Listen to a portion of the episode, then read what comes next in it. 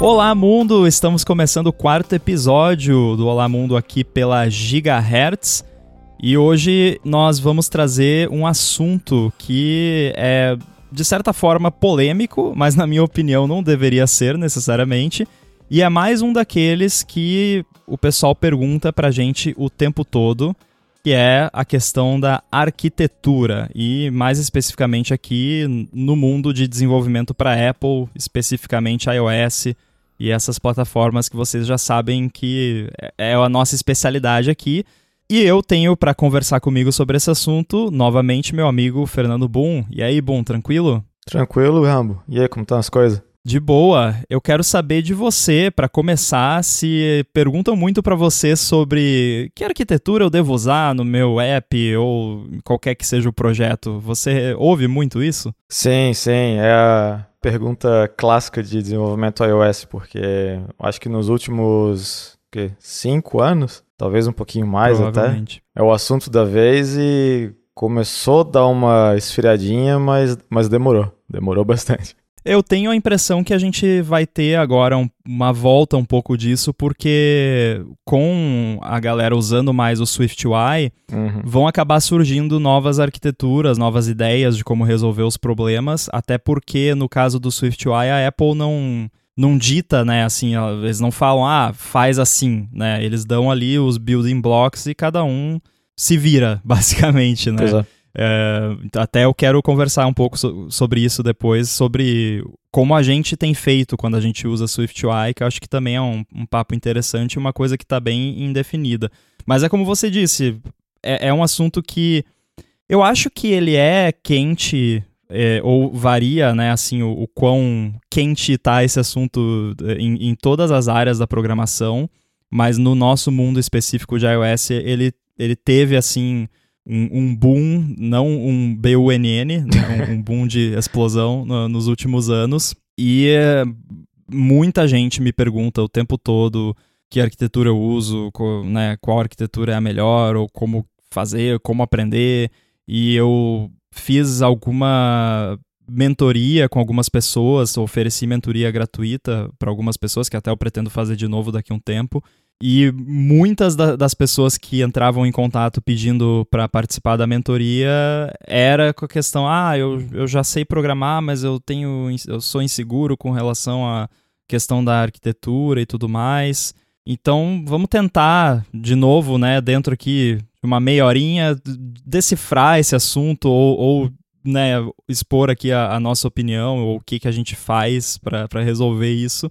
Começando, eu quero perguntar para você quando alguém pergunta para você como você usa arquitetura ou que arquitetura você usa nos seus projetos ou qual é a melhor arquitetura para fazer o meu projeto.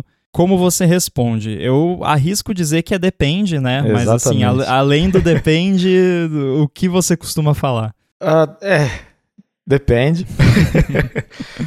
Mas é, com certeza a questão de arquitetura depende muito. Para mim, o, o mais importante para definir que tipo de arquitetura tu vai usar no teu projeto é o time que você vai trabalhar. Né? Sim. Eu até diria que o time é mais importante do que o escopo do projeto em si. Porque não adianta uhum. você ter um projeto que talvez iria ser, ia, ia ser um projeto que, ah, esse aqui com certeza eu vou usar um MVVM, eu vou usar um Viper, sei lá se o time não gosta daquela arquitetura, não se sente bem, ou tem uma curva de aprendizado no grande para novos membros do time.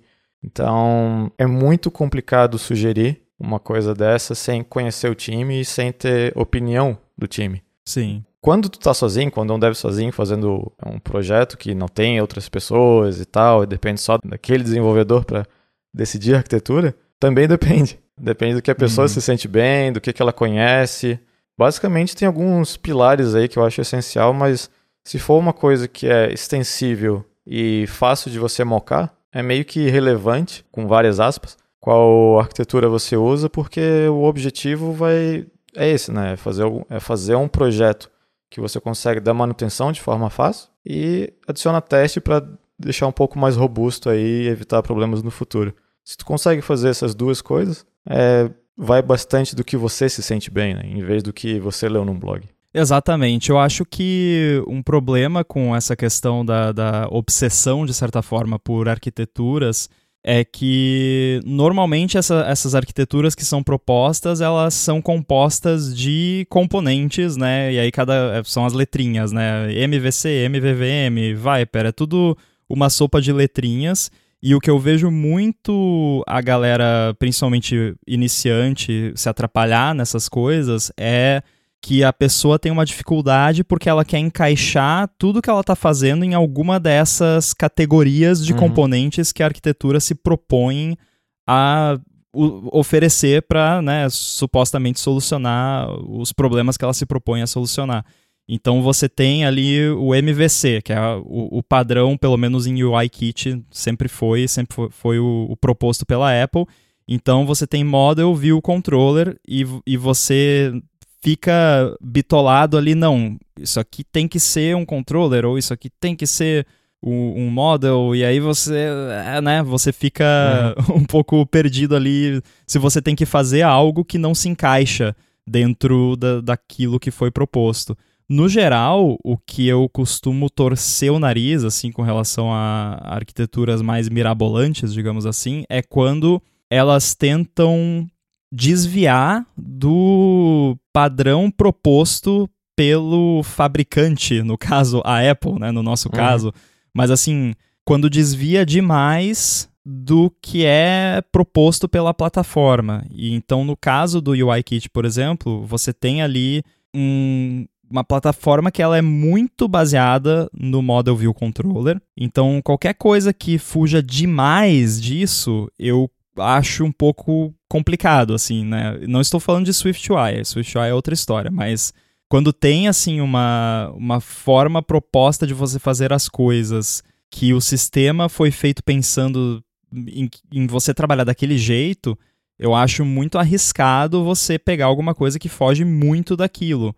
E foi isso que eu abordei bastante até numa palestra que eu dei lá na Dot Swift faz alguns anos, que foi sobre ah, meio que contando a historinha de um personagem fictício que vai lá e, e lê sobre uma arquitetura num blog, resolve usar, e aí depois a Apple uhum. lança um iPhone com dois notches, né, um em cima e um embaixo, e aí o app não funciona e a biblioteca não é mais atualizada e o app do, da pessoa fica né, zoado.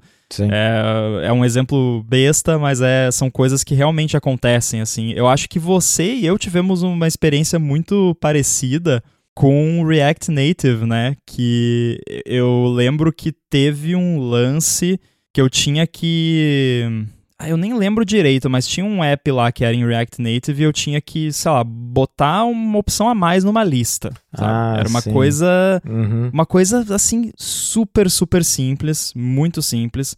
Claro que tem sempre o fator não é familiar, né? Eu não, tipo, não uhum. sei nada quase de React Native. Foi, era a primeira vez que eu tava vendo React Native na minha frente. E, mas era assim, uma coisa muito simples que deveria ser fácil de resolver. E, cara, eu levei, tipo, um dia inteiro pra, pra, porque tinha que editar 50 mil arquivos diferentes para conseguir colocar um item a mais numa lista. É. E teve um outro caso que foi também no mesmo projeto, que o, eu acho que era quando a Apple lançou o iPhone 10S Max, que não existia iPhone com o design do iPhone 10 com aquele com a tela maior, e aí o app ficava, sabe, com uma barra preta em cima e ou embaixo, não me lembro agora. Esse eu e tive. aí, é, e aí no fim a solução foi instalar uma library no, é. no app. É, complicado. É, eu tive exatamente esse problema também. E o, pro, o problema, o que acontece comigo nessas situações, por exemplo, vou, situação, abre aspas, hipotética, fecha aspas. é, eu tenho que mudar um botão tem que, a partir do momento que eu tenho que alterar uns 5, 6 arquivos diferentes, eu começo a pensar, eu tô fazendo algo errado. Não pode Sim. ser assim. Tem algo aqui que, eu, que não tá caindo bem. Daí tu vai ver e é assim mesmo. então, é. tem, tem umas situações assim de é, certas arquiteturas que para mim já acaba sendo quase que um no-go from the start quando vejo que tem um layer muito grande para tu fazer Sim. uma coisa simples. Né? Eu, eu, sempre tenho né, os prós e contras e tal, mas o contra nessa situação para mim puxa muito forte. São trade-offs, com certeza. É, você sempre vai ter, porque assim, é muito mais fácil, entre aspas, você implementar tudo como singleton e tudo num arquivo só lá e pronto, acabou, né? Tanto é, é que quando, quando eu tô prototipando, né, agora pouco antes da gente começar a gravar, eu tava fazendo um protótipo ali, é tudo num arquivo só lá, tudo singleton, tudo hard-coded de qualquer jeito e com forced unwrap e tudo mais.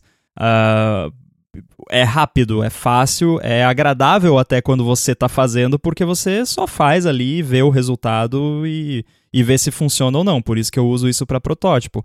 Agora, quando você está falando de um projeto que vai ficar ali, né, provavelmente anos no ar e você vai ter que dar manutenção naquilo e tudo mais, aí é quando você começa a ter a necessidade de uma arquitetura. Então, na minha visão, o propósito de ter uma arquitetura é primariamente você facilitar a manutenção do uhum. seu projeto no longo, no médio e no longo prazo.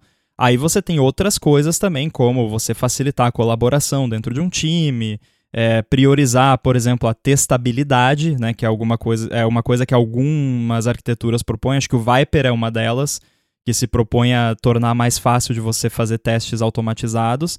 O que aí é, é sempre aquela questão de prioridades, né? Tipo, eu trabalho na enorme maioria dos meus projetos sozinho e eu faço teste unitário de coisas que são muito matemáticas, assim. Eu só faço esse tipo de teste unitário, uhum. aquela coisa que é input, output, e eu tenho que ver se ele está ordenando o array direito ou se ele está excluindo o que tem que excluir. Isso, coisa simples assim para evitar bugs e para eu poder refatorar as coisas sem ter medo de quebrar tudo, né?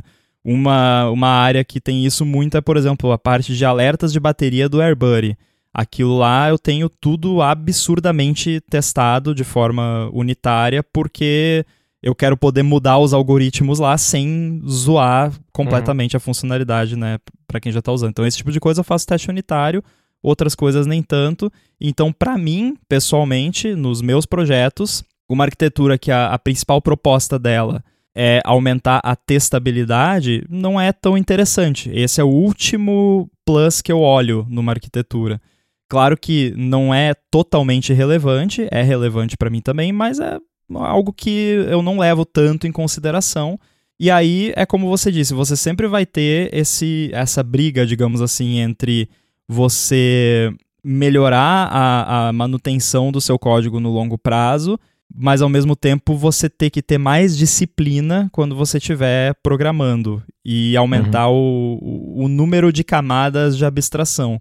O que às vezes também tem camadas e camadas de abstração, né? Nem, nem todas as camadas são iguais. É, tem algumas que facilitam o seu trabalho. Eu, por exemplo, quase todo projeto que eu faço, eu tenho lá um monte de extensões que eu fiz em, em coisinha de AppKit, de SwiftUI, várias, vários, vários utilitáriozinhos que eu fui acumulando ao longo do tempo, que são camadas de abstração, mas que facilitam o meu trabalho. Não são camadas de uhum. abstração uhum.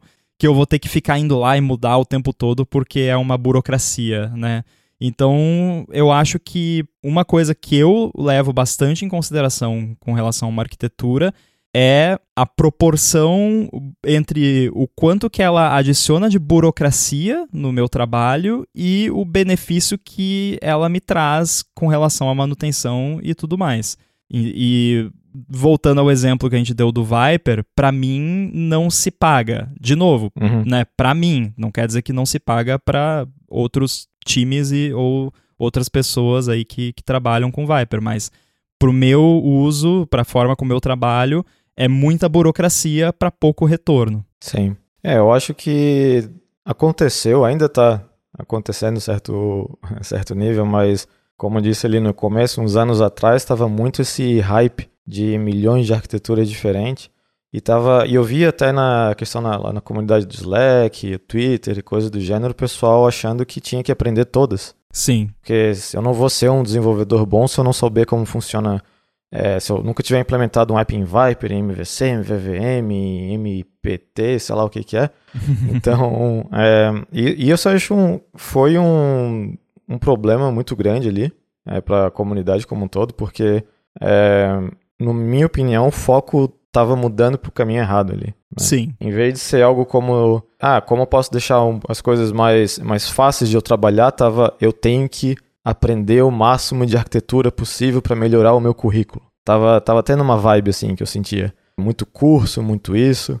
E começou com aquela piadinha do Massive View Controller também, né? Que sim, foi sim. engraçadinha no início, mas agora não aguento mais. Que foi algo que eu, sinceramente, claro que eu, que eu entendo de onde que saiu. Quem nunca fez, né? Aquele view controller de 5 mil linhas. Eu acho que também foi algo que deu aquela impressão errada também da arquitetura. O MVC por si só é uma arquitetura perfeitamente funcional. Tu consegue fazer testes, tu consegue deixar pronto para manutenção e funciona. Né? Só que daí ficou aquele medo né, de, ah, se eu falar que eu uso MVC, eu vou ser mal visto, ou, sabe, a empresa não vai me contratar, alguma coisa assim. O que eu achei meio besteira e, e deu pra ver isso acontecendo. É. é muito aquela coisa de se é, eu tenho que me conformar dentro daquela arquitetura em vez de, ah tá, eu tenho essa arquitetura aqui, eu MVC, eu tenho as camadas separadas, então simplesmente separa as coisas. Eu fiquei muito tempo na minha vida fazendo o que hoje é chamado do é modo view view model, né, o MVVM. Uhum. Fazendo isso, considerando que eu estava fazendo MVC, porque para mim o, o view model ali era uma parte do controller da, da view. Sim. É muito arbitrário isso. Então não, eu não recomendaria a pessoa achar que eu tenho que ir atrás e aprender fazer checkbox no meu currículo de X arquiteturas, que não é, não é, um, não é um foco interessante. É, porque é bem isso que você disse. Eu, eu, acho muito complicado quando o foco do aprendizado da pessoa passa a ser marcar coisas numa to-do list ali de, de coisas que ela tem que poder dizer que ela sabe, em vez de de fato aprender o que vai ser bom para ela e o que vai trazer maior valor para o trabalho dela, seja qual for o ambiente onde ela vai ela vai estar tá inserida, né? Uhum. Então não é uma questão de eh, você aprender porque tá aparecendo ali no LinkedIn, na vaga de emprego, que é um, um plus ou é um requerimento, né? O que eu acho até bastante é, desnecessário, assim. Eu, eu não acho que nenhuma vaga de, de, de dev, ao menos iOS especificamente, deveria incluir como requisito saber uma arquitetura específica, né? Eu acho que pode ser inclu incluso ali como um plus, porque se o time já trabalha com uma arquitetura específica e, e, e o, o, candidato ou candidata já tem conhecimento, vai ser um plus, né? Impossível uhum. não ser. Agora, acho que quem desenvolve aprende ali o que tem que aprender, não, não é algo complicado. E o lance do Massive View Controller, concordo, até eu fiz uma outra brincadeira na, naquela talk que eu mencionei que eu falei que eu uso a arquitetura MVC de many view controllers, né? São Sim. muitos view controllers, porque é uma parada que eu costumava fazer. Eu digo costumava porque, assim, faz um tempinho já que eu não escrevo muita coisa para iOS e uh, o meu trabalho ultimamente tem sido quase que 100% SwiftUI, o que eu estou achando maravilhoso. Então tem sido SwiftUI e AppKit, basicamente, o meu trabalho. Mas quando eu ainda fazia muita coisa em iOS, a minha técnica era, de fato, muitos view controllers. Porque uhum. o, o, que a galera enxerga quando vê o, o, MVC é, ah, cada tela é um view controller e, e pronto, acabou. Exato. É. E aí surge, surgem né, coisas como o Coordinator, que eu acho fantástico. Eu gosto da ideia do Coordinator, mas eu gosto da ideia de você ter a, algo fazendo este papel, mas não da forma como o, o, lá, o coordinator foi proposto originalmente, porque uhum. a forma como eu faço o papel do coordinator é com o que eu chamo de flow controllers no, na, na minha palestra lá, e, e, chamo de fato no código, mas enfim, é, não chamo mais porque eu não faço mais código UIKit, é, é uhum. bem raro. Mas assim, é, eu usava essa técnica de. Porque a galera. Hum, eu acho que, não sei, o pessoal se esqueceu, ou é uma coisa que nunca foi muito difundida no mundo iOS que um view controller ele pode ser composto de vários view controllers, né, de child view controllers. Então, uhum. você não precisa, ah, eu tenho aqui uma tela do perfil do usuário, não precisa a tela inteira ser um view controller. É óbvio que você vai ter um root ali que vai conter todos eles, mas você pode tipo o avatar do usuário pode ser um view controller. Ah, mas por que, que precisa ser um view controller? Não podia ser só uma view? Até podia, mas aí você começa a pensar que você vai ter lá uma ação de você tocar para uhum. editar o avatar, vai ter que lidar com placeholder, mensagem de erro, estado de carregamento, né? E o papel do coordinator eu fazia com os flow controllers. Então, se eu tinha ali uma, um modal, por exemplo, que ia ter um navigation controller com várias etapas que você poderia ir avançando ou poderia voltar também e, e por aí vai. Eu teria um view controller que eu chamo de flow controller que vai conter um navigation controller e dentro daquele navigation controller vão aparecer os controllers de cada parte ali do, do processo e o detalhe importante é que nenhum view controller é, Leaf Node lá, né, nenhum do, dos, dos últimos lá dentro, não é ele que vai falar, ó, oh, dá um push aí no, no view controller e tal. Não, é o flow controller, ele uhum. vai mandar um, um action lá pro flow controller fazer isso. Para você não quebrar a questão do coordinator, né? Que você Sim. tem o, o carinha lá que vai fazer esse papel, que é justamente para você não ter detalhes de navegação é, incrustados ali nesses view controllers que estão lá dentro da parada que às vezes você vai querer exibir em outro contexto. Ou Exato. então uma questão clássica, né? Por isso que eu odeio storyboard e odeio Segway. É, e eu sempre falei isso, não tenho vergonha de falar. Eu realmente não gosto porque você atrela totalmente uma parada na outra. E aí todo mundo já deve ter passado por isso, que já usou storyboard com Segway, que é ah, eu, eu tenho aqui um view controller que eu toco nisso aqui e ele dá um push no próximo, mas agora eu quero exibir esse view controller numa modal que quando eu tocar aqui vai, vai abrir outro view controller ou em vez de abrir como push vai ser um outro modal. E aí pronto, ferrou, né? Ou então você tem uma sequência lá de vários view controllers e aí o pessoal decide, né, o, o gerente de produto chega para você, não, agora na verdade a gente mudou aqui esse onboarding, então esse, essa etapa aqui vai ser antes dessa, em vez de ser depois. Uhum. E aí quebra todo o fluxo lá da parada, porque você vai ficar dando crash, porque tá dando push, não é o tipo de view controller que você esperava, e aí o, o dado que você precisava não tá. Então você resolve esse problema Sim, você resolve usando o, o coordinator, você pode resolver usando um objeto à parte é, que é extraído da sua hierarquia de navegação ou de responder chain, mas eu prefiro fazer dessa forma por conta do responder chain, que é você ter ali a parada que está dentro do seu responder chain. Então você pode mandar actions, né, selectors pro, pro espaço, basicamente, e vai chegar nele, se você tiver lá dentro. Se não tiver lá dentro, vai chegar em alguém que responde, ou não vai chegar em ninguém, aí é um problema.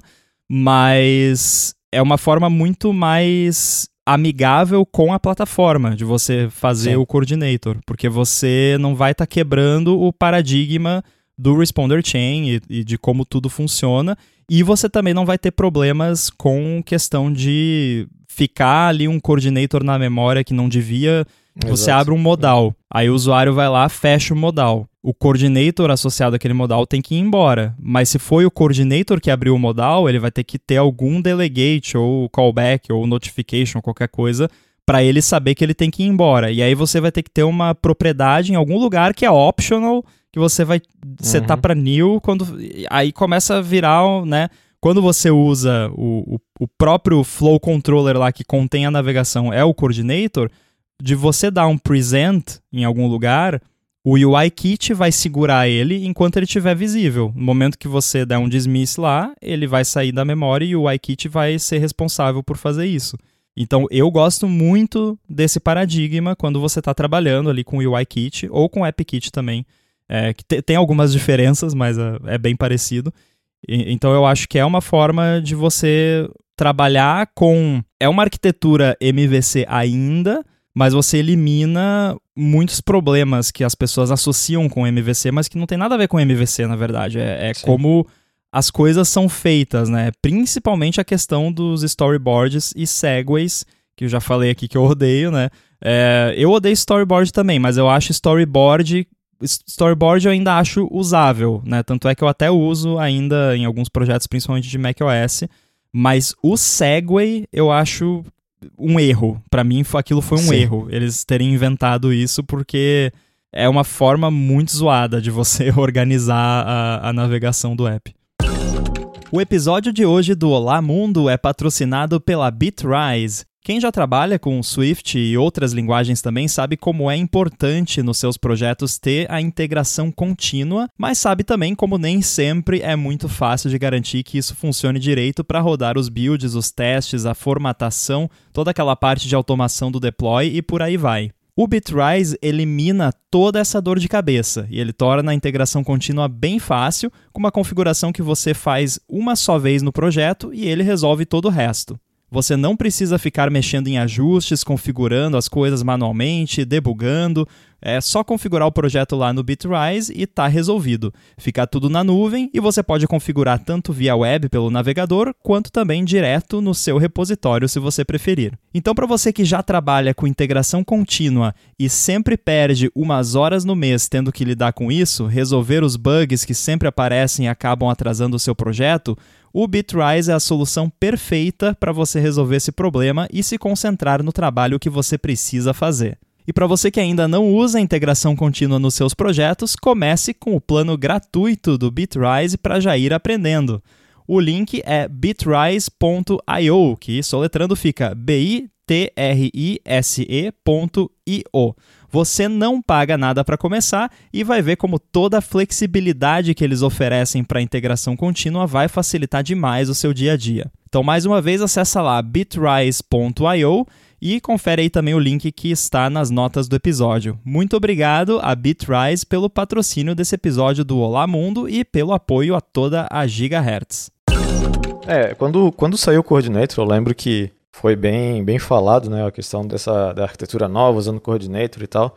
E o que mais me chamou a atenção na época foi justamente isso, sim. Eu comecei a, eu demorei até para de fato ler o artigo que começou com isso tudo lá, porque eu já é, eu usava também um view controller para fazer para cuidar de navegação. Né? Eu não era tão obcecado em fazer esse esse que tu chamou lá de flow controller, eu chamava de alguma coisa navigation controller, né, dependendo do é, do contexto ali, tipo a ah, payment navigation controller, assim vai. Eu não era tão, tão obcecado em fazer ele controlar toda a navegação que parte dele. Coisas mais simples eu acabava fazendo só, de repente, só no, no child mesmo. Mas então, eu fui ver o artigo, achei bem legal, bem bacana mesmo. Só que daí quando começou com a ideia de usar o, aquele plain object, né, para fazer a, a navegação, a quantidade de boilerplate que tinha ali para cuidar de memória e de, de cuidar disso e daquilo, parecia que é uma, uma versão da pessoa de usar um view controller sabe? Não, porque uhum. se eu uhum. usar um view controller tá errado porque eu vou, sei lá, botar um elemento de view na minha, nos meus testes e sei lá o que. E dá para testar view controller em teste, mesmo sem, sem ser teste de UI, tranquilamente. Assim, eu nunca vi problema que me fizesse trocar toda uma arquitetura do app. Obviamente, se tu vai usar um plain object, é mais fácil de testar. Mas o, o trade-off, né, na minha opinião, nunca, nunca valeu a pena ali de de fazer isso. É muito boilerplate, muita coisa que um programador iOS que começou ali com, com que as coisas que a Apple recomenda não tá preocupado quando tá, né, sabe, é, é algo que vai ter que estar tá sempre no, no pensamento ali do desenvolvedor que, ah, peraí, essa navegação inteira não é do jeito que eu estou acostumado, então eu tenho que cuidar aqui, sabe? Então sempre tem. É. E, e, e, aquela coisa, né? Querendo ou não, um jeito que de repente tu faz um coordinator usando plain object, dificilmente vai ser igual o que eu faço. Uhum. Isso já é verdade usando o que o YKit te dá. Mas mesmo assim, o YKit tem aquelas coisas que é, é, meio que universal. Mas agora tu sai do, do mundo aí do, do YKit e vai para uma coisa que é um plain object, ou seja, o, o, o mundo é teu canvas, vai depender muito aí de, de time para time, desenvolvedor para desenvolvedor, então vai ter aquela curva de aprendizado toda vez que tu for né, botar uma pessoa nova no teu time, ou tu quer eh, perguntar alguma coisa na internet sobre o problema que você tá, tá vendo ali, vai ser um pouco mais complicado de explicar, porque tu tem alguma coisa um pouco mais custom. Então, tem, tem, essa, tem essa bagagem que vem, né? E eu, eu tentei usar. Eu tentei usar no, num projeto, não gostei, assim, para mim não deu certo, e desisti da ideia, assim, de usar um, um plain object como um coordinator, mas Obviamente eu não estou falando que é errado usar, que, né, que não, não se deve usar, ou, se, ou você tem que se sentir mal se está usando, Mas é. não funcionou para mim. Eu não, não consegui me adaptar ali, não, não achei legal. É, o lance de você acabar testando View Controller, para mim, é como eu disse, eu testo coisas que são algorítmicas, basicamente. Uhum. E essas coisas eu não gosto de colocar em camada de view. Basicamente é a, a lógica de negócio que a gente chama, né? O business logic. Isso, uhum. mesmo que eu esteja trabalhando com flow control, view control e tudo mais, no máximo, assim, vai ter ali um if para decidir se vai para uma tela ou se vai para outra. Mas o estado que está informando o, o, que esse if está testando provavelmente vai vir de outro lugar, vai vir de Sim. um banco de dados, de um uma API de, de é, externa ou vai estar tá ali em alguma outra coisa, porque eu realmente não gosto de, de, colocar assim lógica de negócio de fato, algoritmos basicamente dentro uhum. de, de view controller, a não ser que seja alguma coisa de tipo layout da tela, aí beleza, né? Mas agora coisas ali do, do, do, da regra de negócio de fato, né? De, de calcular alguma coisa ou de tomar alguma decisão com base em várias, vários inputs Aí eu gosto de ter algo separado, e aí é que entra o lance que, que a galera se perde com as arquiteturas. Esse algo separado não precisa ser nada, sabe? não precisa Sim. ser um whatever, um store coordinator. Não precisa plus. de um nome. é. É, pode ser um whatever manager ou, ou até controller. Eu uso muito controller, assim, tipo, é uma parada que controla alguma coisa. Uhum é um controller, não é um view controller, é só um controller. Ele controla uma coleção de coisas ou, né, já usei store, storage, enfim, aí você o nome que dá o nome que você quiser, mas não precisa ficar assim pensando, nossa, mas onde que isso se encaixa? Não precisa se encaixar em nada às vezes, né?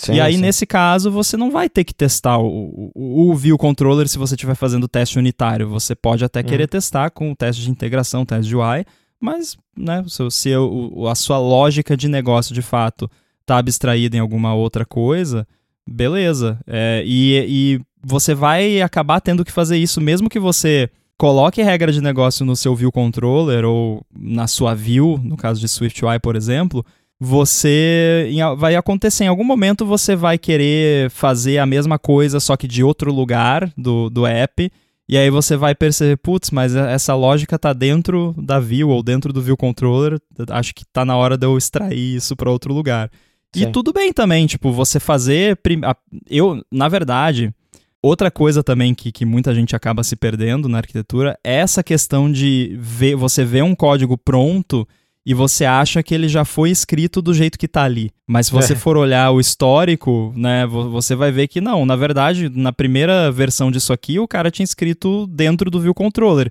E aí depois surgiu uma demanda para isso ser chamado de outro lugar ou para ter um teste ou qualquer coisa, ou ficou muito complexo.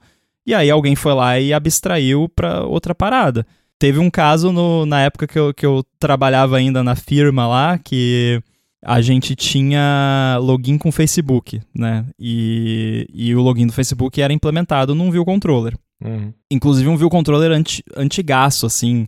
Um View Controller uh, da época de iOS 5, assim, aquelas paradas bem legal, sabe? Uhum. É, tudo, tudo em Objective-C e tal.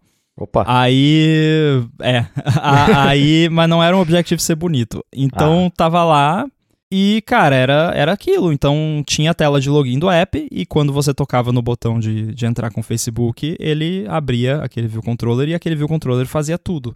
Tudo no sentido, assim, chamava o SDK do Facebook, quando recebia o token do Facebook, chamava a API do serviço lá, que ia autenticar o usuário.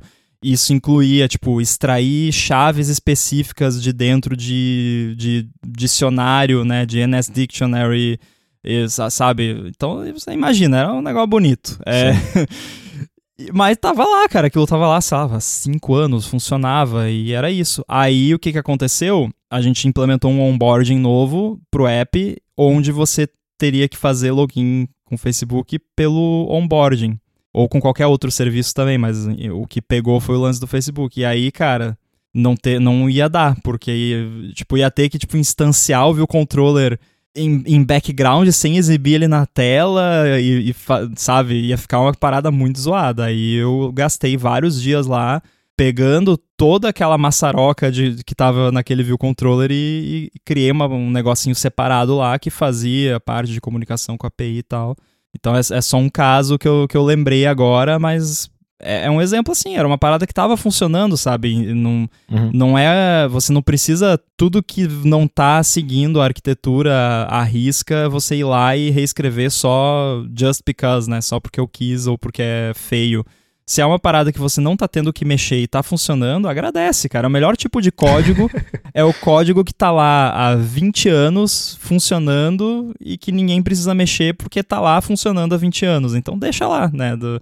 Aí se um dia surgir uma demanda, que, que nem esse exemplo que eu dei, aí realmente você vai lá e, e mexe. Sim, sim. Essa, essa questão de, de tudo precisa ter nome, eu lembro que. Eu, eu falo isso porque quando eu comecei a muito tempo atrás, porque eu sou velho, a minha, minha jornada aí de, de programador, eu lembro que eu achava que quando tu tinha uma arquitetura tipo MVC, ou até, se eu não me engano, o view model, porque era. É, posso estar falando besteira agora, mas se eu não me engano, essa questão de view model era do C Sharp, que eu usei por um tempo, trabalhei uhum. um tempo. Mas eu achava que tu era obrigado a ter esse, essa, esse número de arquivos. No caso, se tu está fazendo alguma coisa MVC, tu precisa necessariamente de três, e só três. Se tu sair de três, Sim. Tu tá errado. Exemplo, Exato. Porque não é modo view, controller, controller, controller. Né? Sabe? Então, isso é uma coisa que com o tempo eu fui vendo que não, é, tá, isso não faz sentido. Eu posso ter um, uma camada de modo view controller onde eu tenho cada controller está cuidando, tá, tem uma responsabilidade. São vários controllers que estão fazendo certas coisas, sabe? Não tem essa essa rigidez de você não poder ser um pouco criativo e fazer o que precisa para resolver o problema. Como, como eu falei ali no início do episódio, eu acho que a partir do momento que você consegue lidar com manutenção, teste e injeção de dependência, né, que é algo extremamente importante, na minha opinião, você consegue uhum. fazer essas coisas, não interessa o nome da, da, das camadas aí que você está dando, desde que, obviamente, seja legível, uma pessoa que vai pegar o teu código vai conseguir entender ali o que está acontecendo. Mas essas questões de design patterns e arquitetura, eu acho que eles são tipo um, uma foundation ali para tu começar o teu projeto, para fazer alguma coisa. Obviamente é bom seguir o máximo que der, só que não precisa ser aquela coisa que tu vai se sentir mal se tu sair um pouco ali para resolver um problema, sabe? Uhum. Digamos, né, sei lá, numa situação hipotética aí, mas que você tá, tem um projeto que está funcionando muito bem aí com, sei lá, um Viper, mas tem um, um flow, alguma coisa ali que sei lá, faz sentido usar um MVVM, um MVC, um, é, o MVP também, né? Lá, pode. Não, não, não, não existe isso que o, a partir do momento que criou o projeto, for lá, new project, essa arquitetura para sempre. É tudo muito de. É muito. Depende da situação, depende do time, depende do que você quer resolver. Então, geralmente, quando se fala de arquitetura, é, é um problema que eu vejo, que é essa coisa de. Essa aqui do meu app inteiro tem que seguir isso. Se eu pensar um pouquinho fora, tá errado. Sabe, é que nem. Eu lembro muito bem quando, na faculdade, quando a gente começou a aprender programação orientada a objeto, tudo tinha que ser um objeto, porque senão tá errado. Ah, sim. Eu lembro do trabalho de um, de um amigo meu, que eu não vou dar nomes, que tinha tudo. Eu acho que um projeto era bem simplesinho, não lembro o que era para fazer. Era alguma coisa a ver com controlador de, de avião, assim, como se fosse para controlar um aeroporto, né? Me mexer com um async, essas coisas. Eu sei que meu projeto lá tava ok, tava, tinha suas camadas ali, tava ok ok para quem está começando a programar, né? Provavelmente uhum. eu não ia achar ok agora, mas a questão é que estava funcionando, estava ok, estava legível, até onde eu lembro. Daí eu comparei com esse, esse colega meu e ele tinha, sem brincadeira, acho que vezes 30, assim, a quantidade de arquivo. Nossa. Porque, por exemplo, sei lá, tu tem um avião e cada propriedade de um avião tinha que ser um objeto. E aquele objeto tinha que, sei lá o que, sabe? Então, é, é uma camada de abstração. Ou aquele enorme. clássico quando a galera tá aprendendo orientação objeto clássica também é, é tipo. Aí você tem um objeto que é o, o, avião, mas ele não pode ser simplesmente um objeto avião. O avião, ele tem que herdar Exato. de veículo. Isso. Não, mas não, peraí. Isso. Não só de veículo. Você vai ter o objeto, aí você tem veículo, aí você tem veículo voador, aí você uhum. tem veículo voador a jato, aí você tem avião.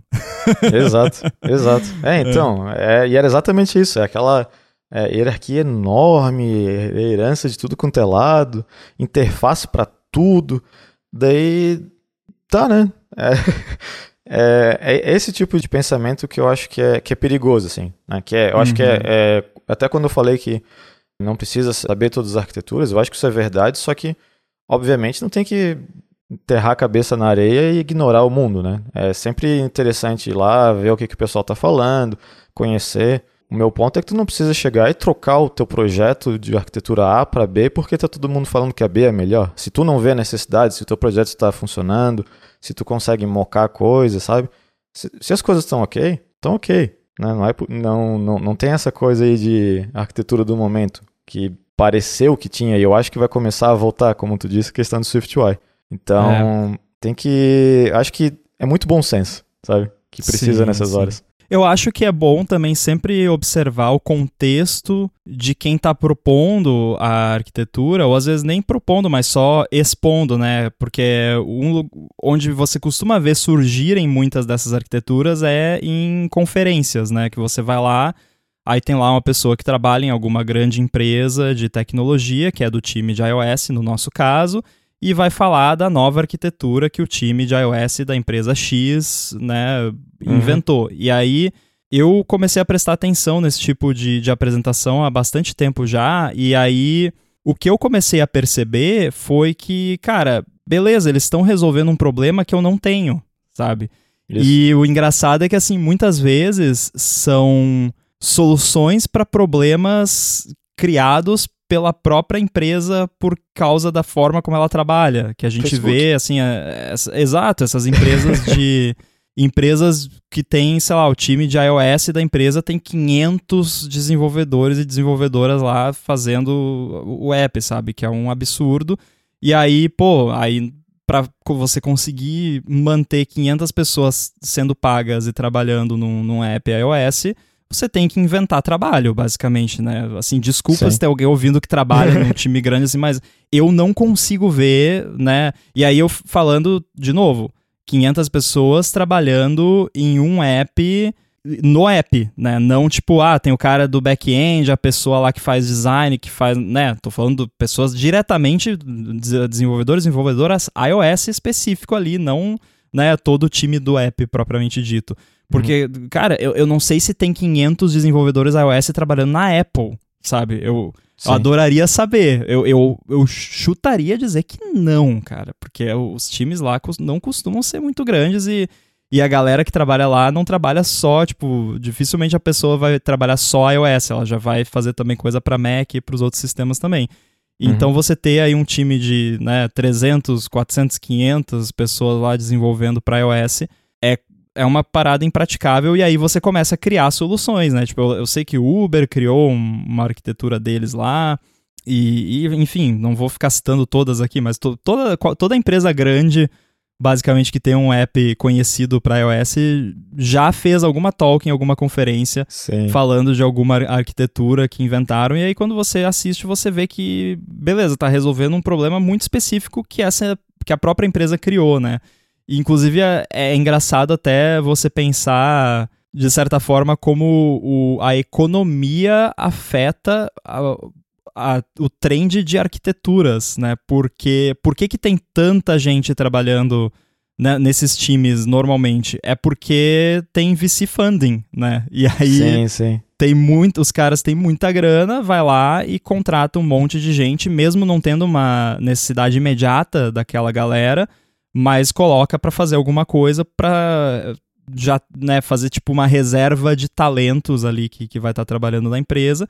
E aí você vê, por exemplo, agora que, que tá secando a fonte, né, que a situação econômica não está tão favorável e o crédito está diminuindo, demissões em massa, né, e é o resultado disso, basicamente, né.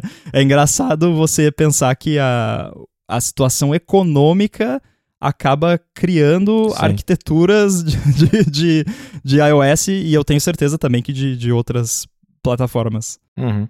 Sim, é, é, o que tu falou ali, acho que é muito, é bem importante para qualquer pessoa que está escutando levar para casa, porque não é porque a empresa X tem um problema X, resolveu o problema X, que tu vai ter esse problema, sabe? É legal conhecer como curiosidade, como conhecimento, né? Com certeza a gente aprende muita coisa vendo é, essas palestras, mas é, é, teve uma pessoa, eu não sei quem foi, é, acho que foi até uma pessoa do Spotify mesmo que falou que se você viu como funciona o sistema de times do Spotify e copiou na tua empresa, tu não entendeu o sistema de times do Spotify. Sabe?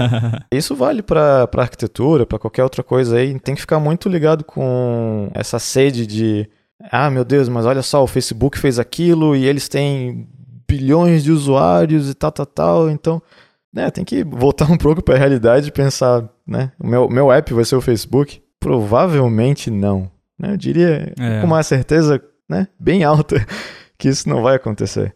E é, você é vê perigoso. até às vezes na área de tooling também, né? Porque existem várias dessas ferramentas de é, compilação alternativas, né, para projetos de iOS. Tem o, o Buck lá e, e, outras que, que ajudam você compilar mais rápido fazendo cache de coisa. Enfim, umas paradas bem avançadas e, e, e fantásticas, mas que não fazem o menor sentido para um time pequeno ou para um desenvolvedor sozinho, que, é, que seria o meu caso, por uhum. exemplo. E aí você vai olhar, né? Você vai tentar entender como que usa de fato essas paradas, e você vê, pô, é complicado, né? Tem bastante coisinha para para fazer e para dar manutenção. Aí, por que que a empresa lá faz isso? Porque a empresa tem uma equipe de engenheiros de build, tipo que o trabalho Sim. da pessoa é fazer as paradas de build. Então, por exemplo, eu no Virtual Buddy, lá, meu app de virtualização, eu precisei de um entitlement especial lá que você precisa pedir permissão para Apple. Aí eles me deram. E aí eu precisei reconfigurar o projeto porque ele é open source, de uma forma que eu conseguisse buildar com o entitlement, mas a galera que baixa o código consegue buildar também sem ter o entitlement. Então eu uhum. gastei umas duas horas ontem de manhã aqui re, remanejando a configuração do projeto. Numa empresa grande, um engenheiro de build teria feito isso para mim, né? Infelizmente não tenho um engenheiro ou engenheira de build para fazer isso para mim, então eu tive que fazer.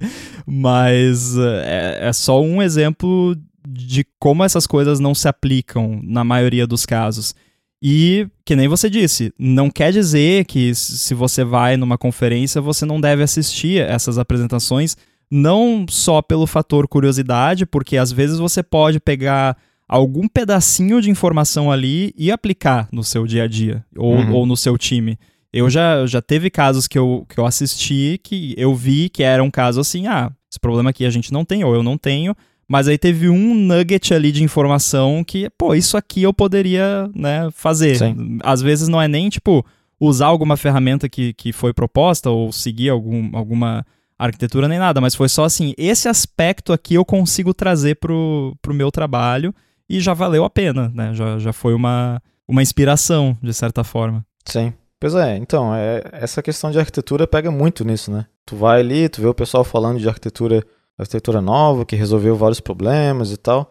Talvez não resolva o teu. Talvez alguma coisa mais simples, é mais, sabe, que vai ter um trade-off ali de terceirização em alguma parte, outra, mas é o suficiente. Né? Eu, eu acredito que nenhuma arquitetura que existe, que é decente, que é, é que é considerada um, um, standard, assim como MVC, MVVM, o que seja, não, nenhuma dessas vai ter um problema onde você não consegue fazer a injeção de dependência, não consegue modularizar suas partes. Então, o básico ali, o que tu precisa para começar, qualquer uma aí que está já reconhecida pelo mercado e mais com a criatividade que né, tu vai inventar ali na hora, vai, vai resolver o teu problema. Eu lembro do umas duas semanas atrás, saiu, acho que foi um podcast, não sei, mas eu vi que o pessoal do Stack Overflow, eles têm, parece que tudo que eles têm roda em nove máquinas é, on-premise, né? Tipo, é, ou seja, é um, é um, é um server deles, não é alugado. Uhum. Ou seja, nove máquinas e é um monolito. Né? Daí tu vê a pessoa chega e fala, ah, vou criar um servidor, vai, vai ter 200 usuários e já quer microservice para tudo.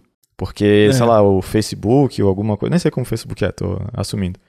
né? Mas porque viu algum lugar que microservices é solução para tudo. Então, acho que um, um takeaway aqui da conversa é que basicamente não existe bala de prata, né?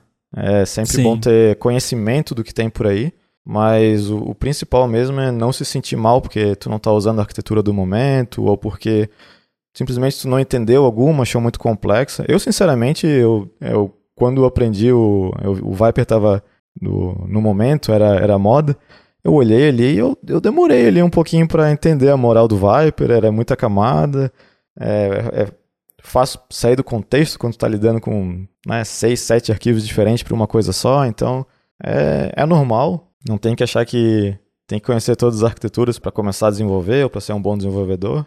É só uma ferramenta que está aí no cinto de ferramentas para usar para resolver um problema. Exatamente, é isso que eu costumo falar quando, quando me perguntam, né? Respondendo a pergunta do começo do episódio, que, que você respondeu e eu não, é, é o que eu falo para a galera e o importante é a arquitetura não ser uma coisa que vai te frear, ou a falta de uma arquitetura, que a sua percebida falta de uma arquitetura vai te impedir de conseguir seguir em frente com o que você quer fazer. Porque eu pego muito assim em mentoria e tal, galera que, que quer partir para uma coisa mais indie, fazer os seus próprios apps, e, e a galera fica, às vezes se travando porque, pô, mas e aí, como é que eu faço isso aqui? Que arquitetura que eu uso? Eu falo, cara, só vai, só faz, começa a fazer. E aí, quando você perceber algum problema, tipo, ah, eu queria testar e não tá dando, ou tá, eu, eu, tá difícil de eu mudar as coisas quando eu quero, ou tá muito grande o arquivo, sei lá, aí você começa a, né, destrinchar ali, ver, analisa qual é o problema que você tá tendo e tenta encontrar ali uma forma de, de resolver aplicando um pouco de arquitetura, que pode ser uma arquitetura da sua cabeça, que não precisa ser uma arquitetura uhum. que alguém inventou. E provavelmente aqui sair da sua cabeça vai ser alguma que já existe, porque, né, os, as, os princípios são os, sempre os mesmos, então você analisando ali o que tá te incomodando, o que tá te atrapalhando, você normalmente vai conseguir chegar em, em algum tipo de arquitetura. E é uma coisa bem comum que também que acontece, que quando a pessoa faz essa pergunta, ela fala para mim, não, mas o meu projeto eu tô fazendo sem arquitetura nenhuma. Aí eu vou olhar o projeto da pessoa e tem, sabe? Ela só ela uhum. a pessoa fala que não tem porque ela não tem um nome para aquilo. Então é, é como se não tivesse. Não é que não tem, tem, você só não tem um nome. Então inventa aí um nome. Ou se você não tiver criativa para inventar um nome, abre lá iosarchitecture.top, que é o meu site lá, que ele gera um nome para você. Perfeito. Bom, acho que esse papo rendeu bastante. A gente poderia falar, como sempre, horas sobre isso. Eu acho que é um assunto que gera muitas dúvidas, gera briga, gera polêmica e, e, e gera muita dor de cabeça também, ou às vezes até soluciona dores de cabeça, dependendo do caso.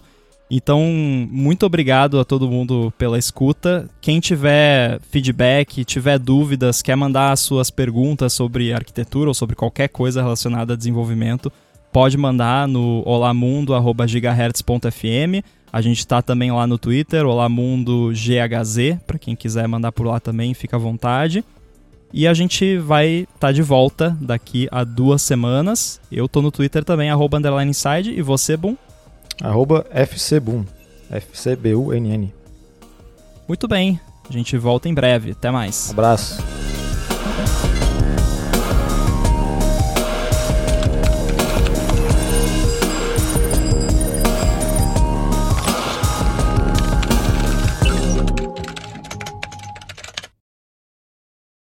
E, o, e como é que tá o, a vida de Mac Developer do Pato? Tá massa, cara. É diferente, né? Tipo, Sim. É, o que eu tô fazendo agora é basicamente fazendo replace de um sistema que tem de cookie consent. É, ah, sim. Com umas animações e modal novo e tal. E, tipo, fiquei um dia inteiro me batendo para mostrar uma janela, porque eu tava tentando fazer só via código. E uhum.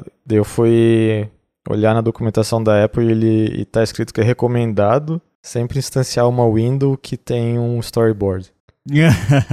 Daí... Não, mas isso é mentira. Isso eles estão é, eu acabei fazendo porque... isso e resolvi uns problemas que eu tava tendo lá. Então não sei se, se tem a ver ou não, mas eu fiz um storyboard.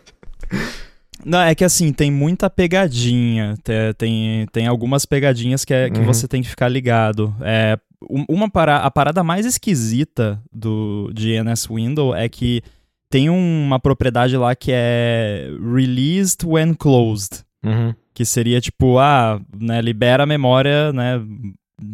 Chama o dialog lá uhum. quando o usuário fechar a janela. E até hoje eu não sei direito o que essa propriedade faz. Eu sei que às vezes eu tenho que botar false e às vezes eu tenho que botar true e eu não sei direito quando. só vai, e... né? Só testa, né? Tipo... Pois é, pois é. Porque assim, assim, mesmo você setando isso para false, se você instanciar uma janela e mandar a janela aparecer, mas não segurar uma referência, a janela não vai aparecer. Uhum. Ela é dealocada e some. Uhum. Mas tem uns lances que se você setar isso para true e aí você fechar e aí você tentar acessar a propriedade vai dar crash. É umas paradas meio bizarras, mas você pega o jeito, assim. É, eu, no, no AirBuddy, por exemplo, a única janela lá que é instanciada por storyboard é a janela de preferências do app. O resto é uhum. é tudo programático.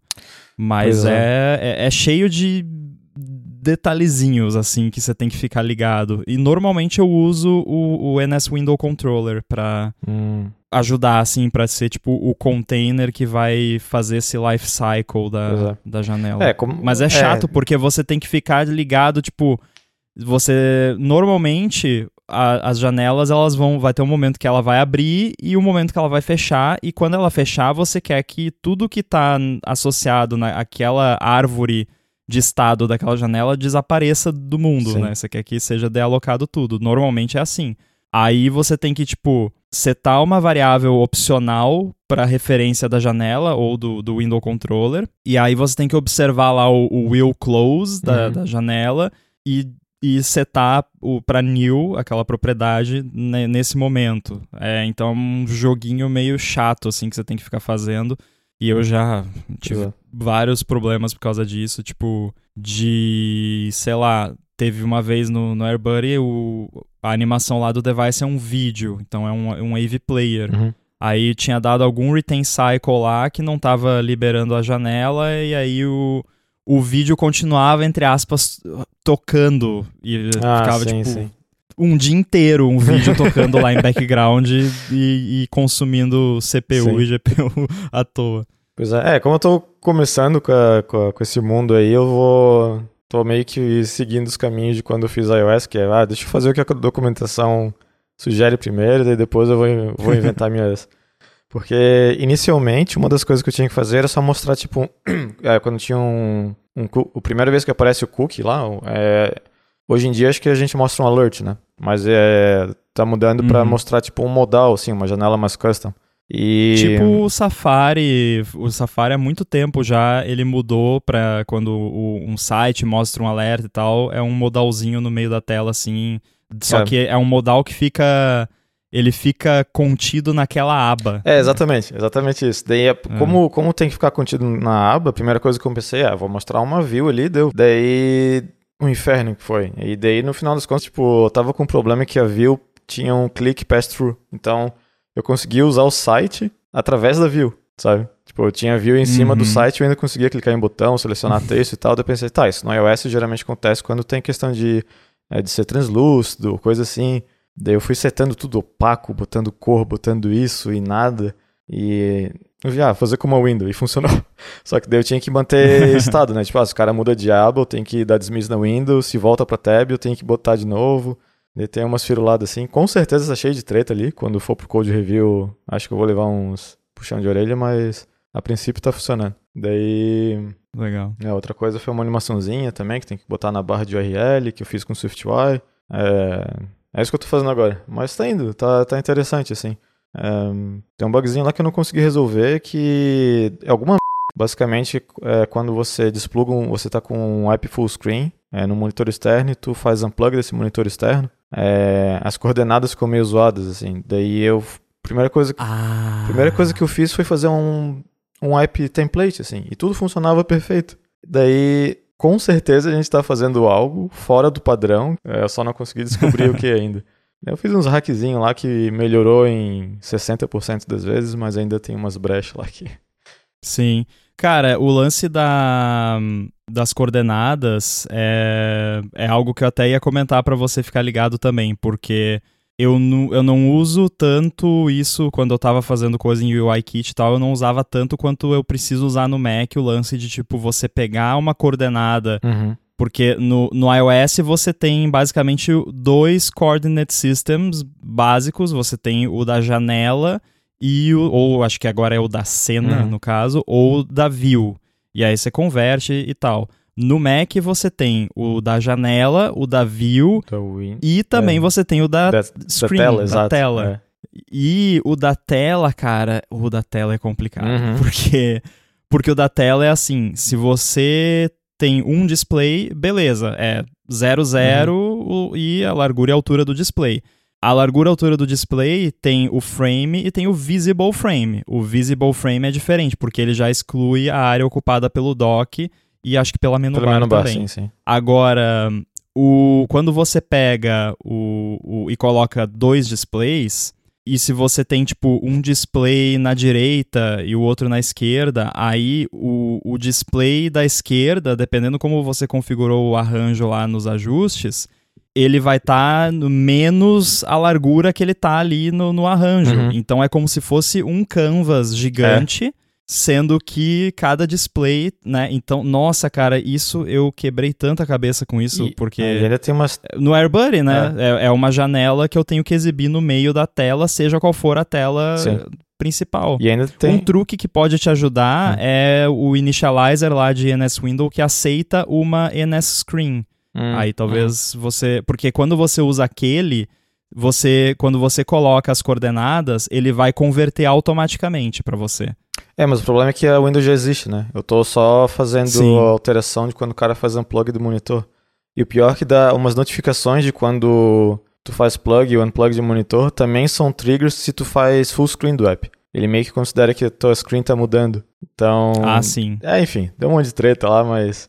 É, quando, quando o código for open source, tu vai poder dar, dar uma risada aí das, das tretas que eu tô fazendo. É, se se ficar empacado aí com alguma coisa também, me, me avisa que eu posso tentar te ajudar. Eu uhum. já fiz muita coisa relacionada a isso. Massa. Agora com os widgets no desktop lá do, do AirBuddy também uhum. é, tive que mexer muito com esse lance, porque no caso lá eu crio, é tipo, é um, um controller que é o, o host de todos os widgets por display. Então cada display uhum. tem o seu controller e aí eu tenho que, tipo, saber quando plugou um display novo para criar o, o controller para aquele display ou quando desplugou para, né, destruir aquele Sim. controller daquele display. Então eu tive que fazer umas coisinhas uhum. assim também. É, e ficou até bem divertido porque é, eu tenho uma opção lá nos ajustes que você pode optar para usar todos os mesmos widgets em todos os displays que tiverem conectados no, no Mac. Uhum. E aí é divertido porque, tipo, você reorganiza os widgets numa tela e, e aparece na outra com uma animaçãozinha assim. Ó, e, e, isso foi meio que automático porque o conteúdo é todo SwiftUI.